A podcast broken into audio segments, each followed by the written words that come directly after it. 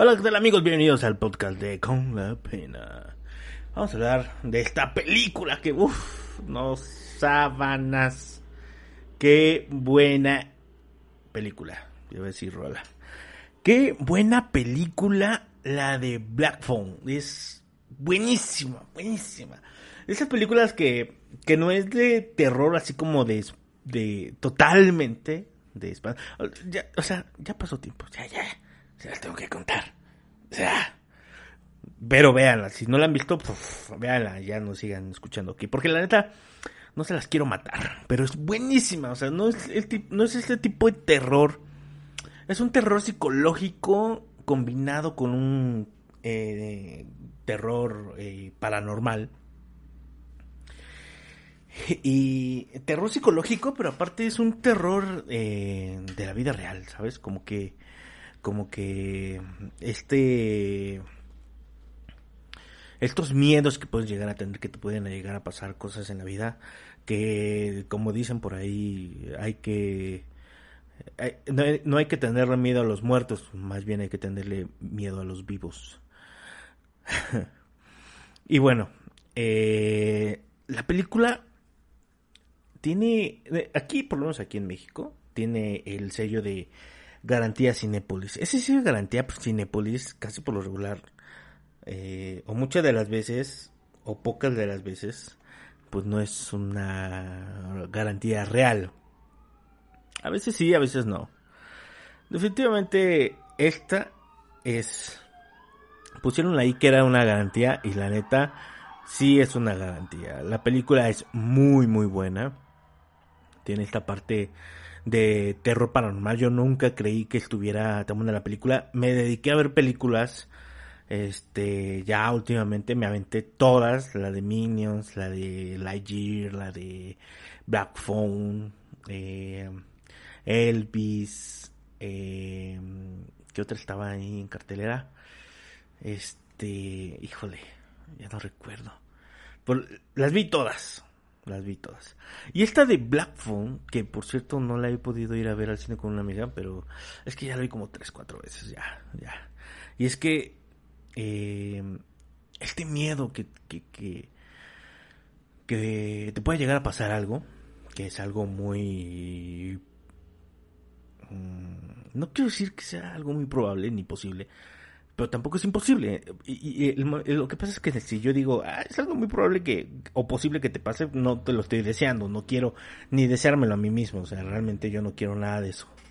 Y no quiero ni llamarlo ni nada por el estilo. Entonces, eh, es, eso es algo que se puede basar en una historia real, eh, que se puede mm, contar.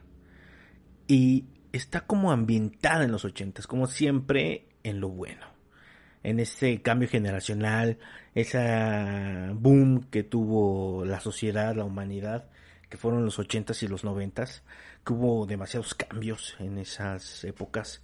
Y está ambientada en ese tiempo, porque como así había cambios en, en, los ochentas y noventas, que, la sociedad avanzaba y se generaban nuevas cosas y cosas impresionantes y, y venían veíamos lo, lo bueno emerger, pues también existía lo malo. Existía lo malo y, y, también de esta época son algunos de los asesinos seriales más prolíficos y, devastadores, ¿no? De estas épocas de sectas, eh, ¿no? Entonces, eh, va por ese lado, va por ese lado la, la película está como, como que ambientada a, lo, a lo malo. Y es, pues, tipo, no, no puedo decir que sea tipo el payaso que, que raptaba a los niños, que de hecho fue basado ese, esa historia real basada para tomarla y crear este personaje de eso, de Pennywise, que se llevaba a los niños, ¿no? Y, y esta película retrata lo que no, no, no es tal cual, pues, como si fuera un payaso, pero es un, es un güey que se hace pasar como por, por, por un mago. Y como que eso eh, hacía que los niños se embelezaran y los raptaba. Y su sello distintivo eran unos globos negros. Eh, a veces no siempre es así. Eh, el hecho de que, eh, bueno, en este caso, los niños eran unos hermanos muy unidos. Su madre había fallecido. y su papá se, como que lamentaba todo el tiempo el hecho de que su, su mujer, su esposa, haya fallecido. Porque al parecer no falleció por cuestiones naturales, al parecer eh, se suicidó porque escuchaba y veía cosas, ¿no?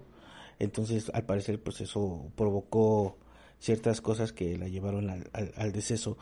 Pero pues era una persona que tenía ese tipo de, de, de sueños, de, de predicciones, premoniciones, de lo que veía, ¿no? Y a veces eso creo que la volvió eh, no loca, porque no es un no, no es que la volviera loca, pero eh, soñaba con eso y, la alteró al punto de, de quizás provocar que se quitara la vida, ¿no? Pero su hija empezaba a tener ese tipo, o sabía la niña que tenía ese tipo de sueños, y, y ella ya no quería tener esos sueños. O sea, como que eh, no quería tenerlos, pero sabía que esos sueños eran algo especial. No se espantaba tanto, pero sí sabía lo que pasaba y lo que eh, eran sus sueños, ¿no? Entonces, eh, pues tenía una amiga en la cual, pues, su hermano había desaparecido y ella le dijo que iba a aparecer su hermano eh, tiempo después, pero ya no iba a aparecer vivo, ¿no? Entonces empieza a dar una ola de raptos a menores, eh, algo muy normal, no quiero decir que sea normal, pero pues algo que sí sucedía en, en, aquellos tiempos, en los ochentas, eh, que era algo posible, ¿no? Y no solamente niños, siempre ha, ha pasado a también adultos, ¿no? Pero pues era algo que le pasaba en, en ese pueblo a, a, los niños. Y pues ella le dice a su amiga pues que su hermano ya no va a regresar como e, ella espera. Y empieza esta ola de raptos y empiezan a desaparecer los niños y a desaparecer los niños y la, empieza la búsqueda de, de los infantes.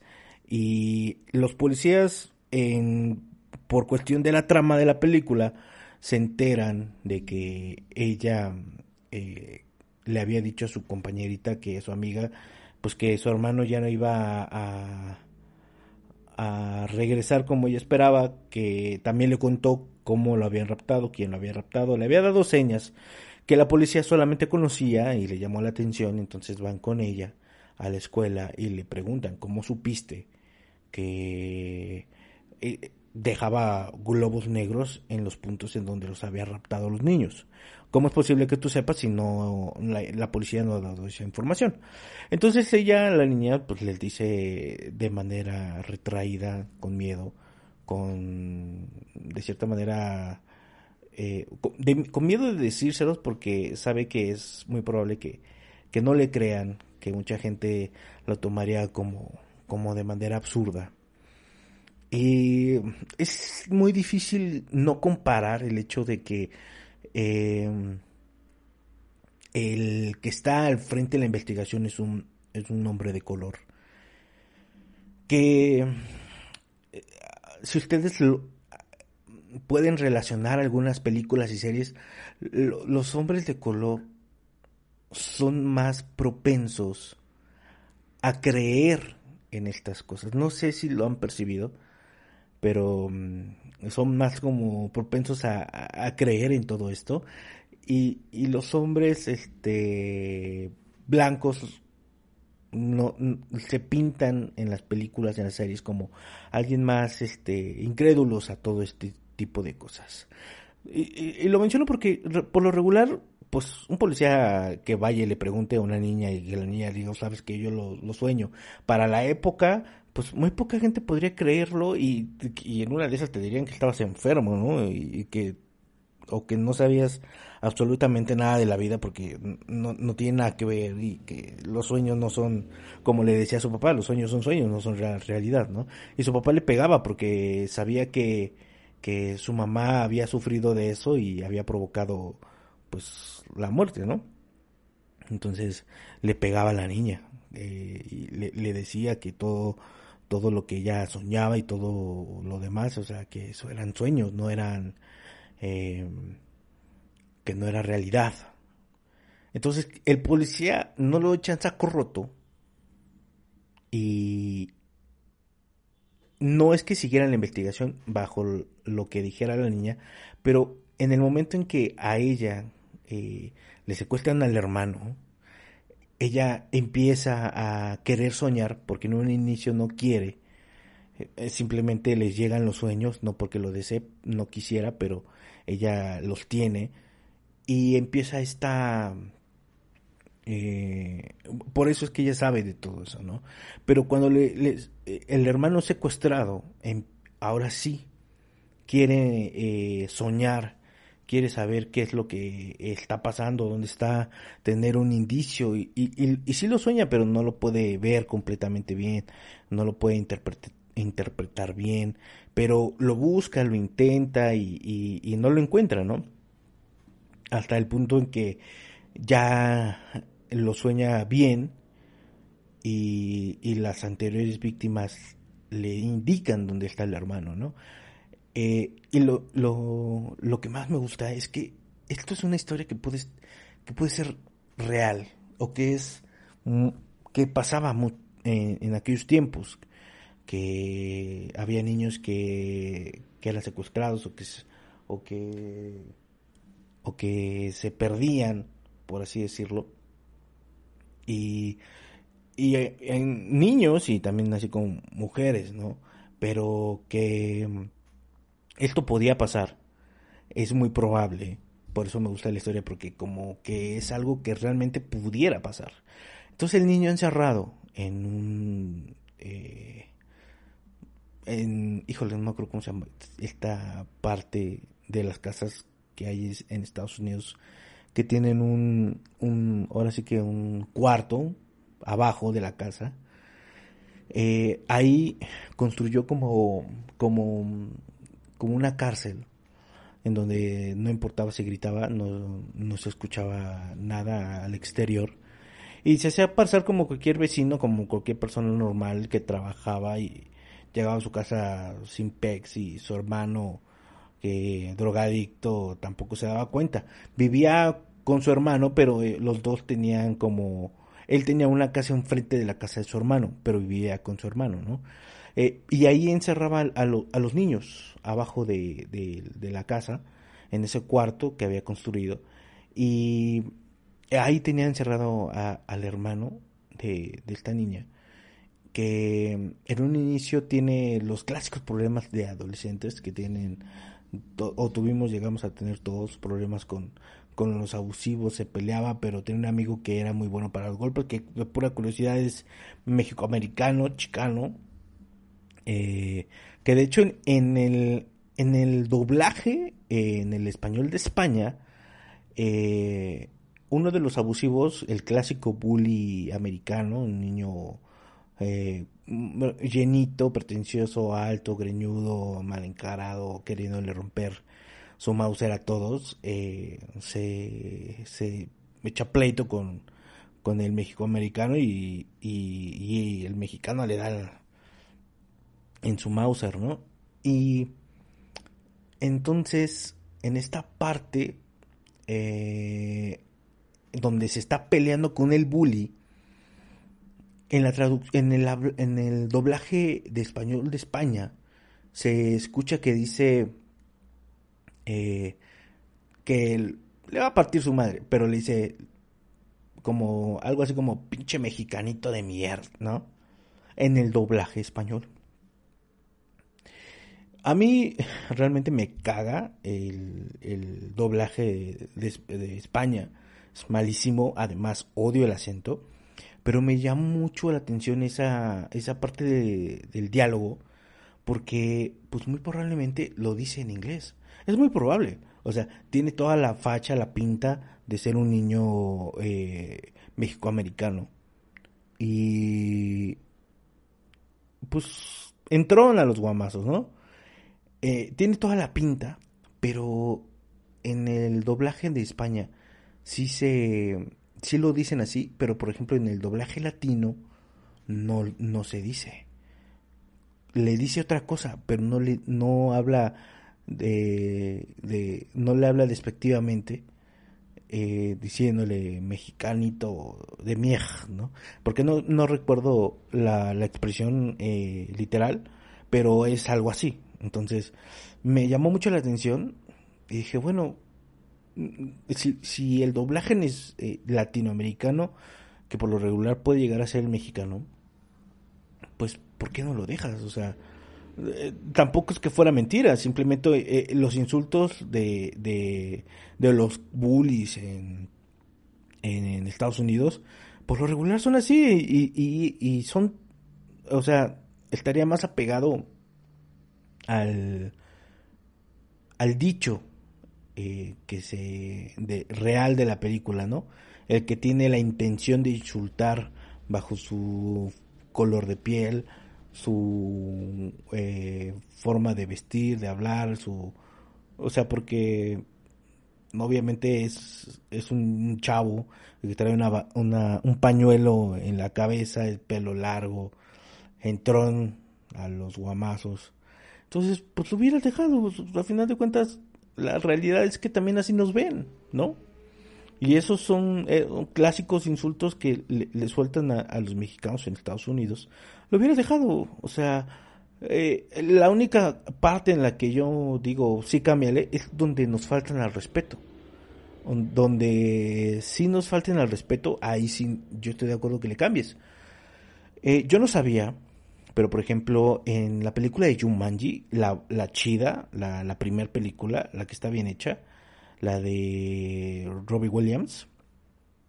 Eh, no sé si recuerdan la parte donde el cazador entra en, en donde compran las armas y compra él su rifle eh, de francotirador más actualizado. Pero en el momento en que entra, en la versión en inglés, cuando entra, eh, la música que puedes llegar a escuchar como así en, en este en las tiendas departamentales y todo eso, así como tin, tin, tin, tin, ah, ese tipo de música, o como de elevador. Este, cuando entra a la, a la tienda de armas, se escucha el himno nacional de México. En la película de Yumanji, se escucha el himno nacional de México. En la tienda de armas, eso para mí sí, es un insulto. Aparte de una hipocresía a todo lo que da. Porque, pues el que tiene problemas de armas, de que le vende armas hasta niños, pues eres tú. No, México, no, a menos, aquí se tiene prohibido a menos que, que te dé permiso la, la Sedena. Entonces, eh, pues, pues obviamente no, no, no se puede. y solamente sería para uso exclusivo de ciertas cosas cuando te lo dan, ¿no? Pero ahí, e, en la versión ya en el latinoamericano, en, la, en el doblaje mexicano, pues ya no aparece la música, la quitaron. Pero en el doblaje americano, al parecer, era el himno nacional de México cuando entra. O sea, por Dios. Entonces, eh, pues no entiendo muy bien esa parte.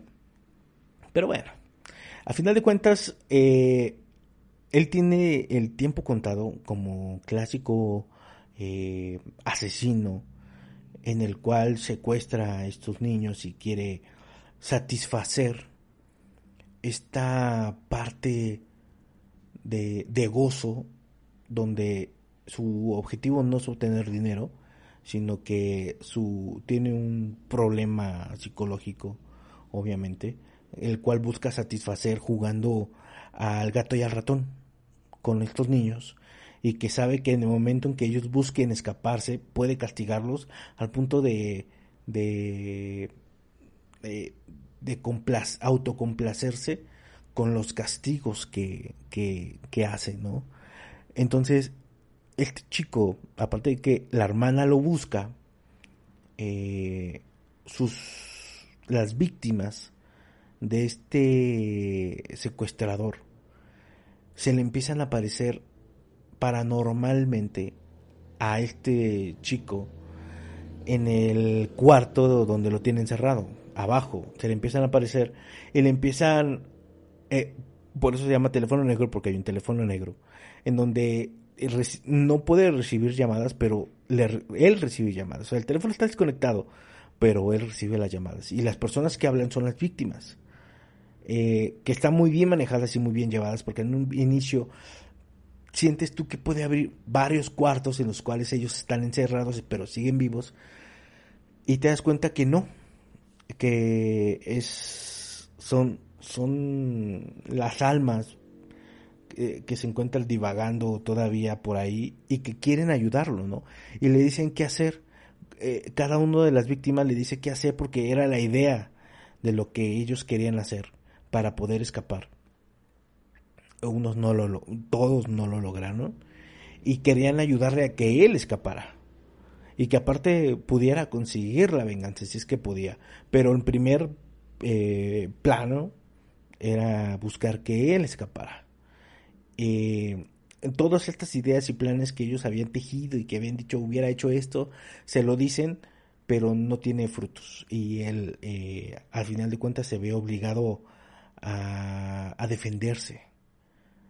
Eh, toda esta parte en donde él está encerrado, busca la manera de escapar, recibe las llamadas por parte de las víctimas del, más allá por medio del teléfono negro él intentando salir sin que lo golpee, sin que lo mate, sin que lo castigue. Eh, toda esta tensión que genera es muy buena. Es bastante buena la película. Eh, tiene lógica, está bien llevada. Eh, me parece que está muy bien lograda la película. Te hace sentir el, miedo de, lo que le está pasando. y, y sientes esta ansiedad que últimamente no hemos sentido con películas de terror, ¿no? Con películas de este género de terror psicológico que buenas ya no hay. Por eso las historias que se cuentan eh, inventadas, imaginarias, ya no han salido tan buenas porque se han, parece ser que todo se ha tomado y todo ya se ha hecho. Entonces, está la, la, solución para todos estos eh, directores de cine y escritores, pues es la vida real. La vida real es lo que vende, es lo que llama la atención.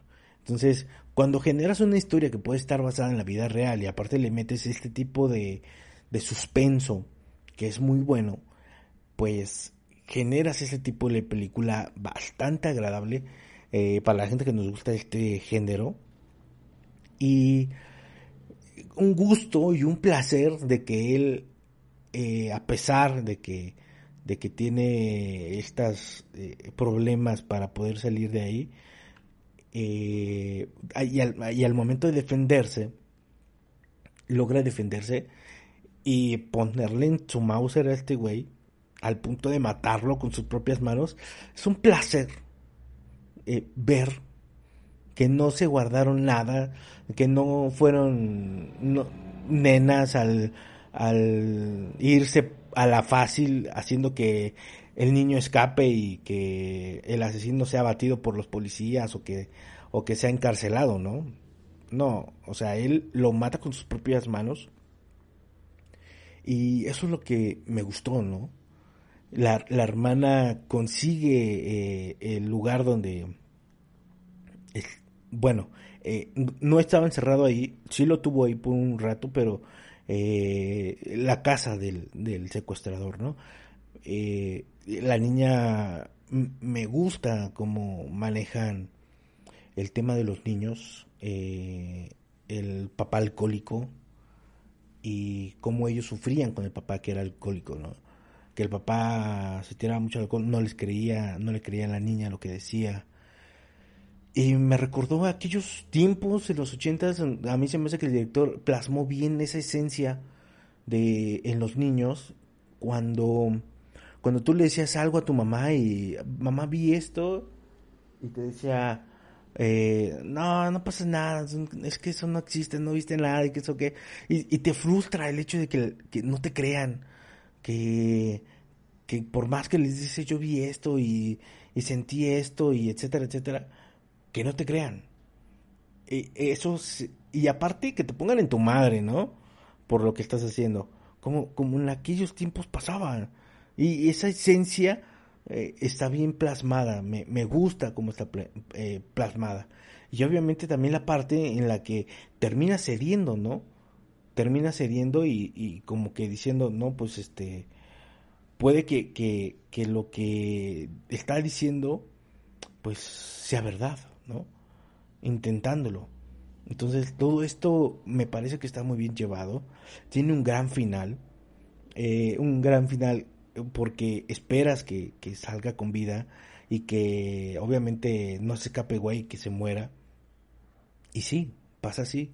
Y, y eso es un, gran final, porque no, no siempre, aunque la vida real es igual, y no vas a encontrar quizás a, al niño vivo o etcétera, pues sí por lo menos eh, en este caso puedes gozar el hecho de que el niño eh, sobrevivió al, secuestro y pues bueno, como que te da un pequeño, una pequeña esperanza en, en, en la humanidad, ¿no?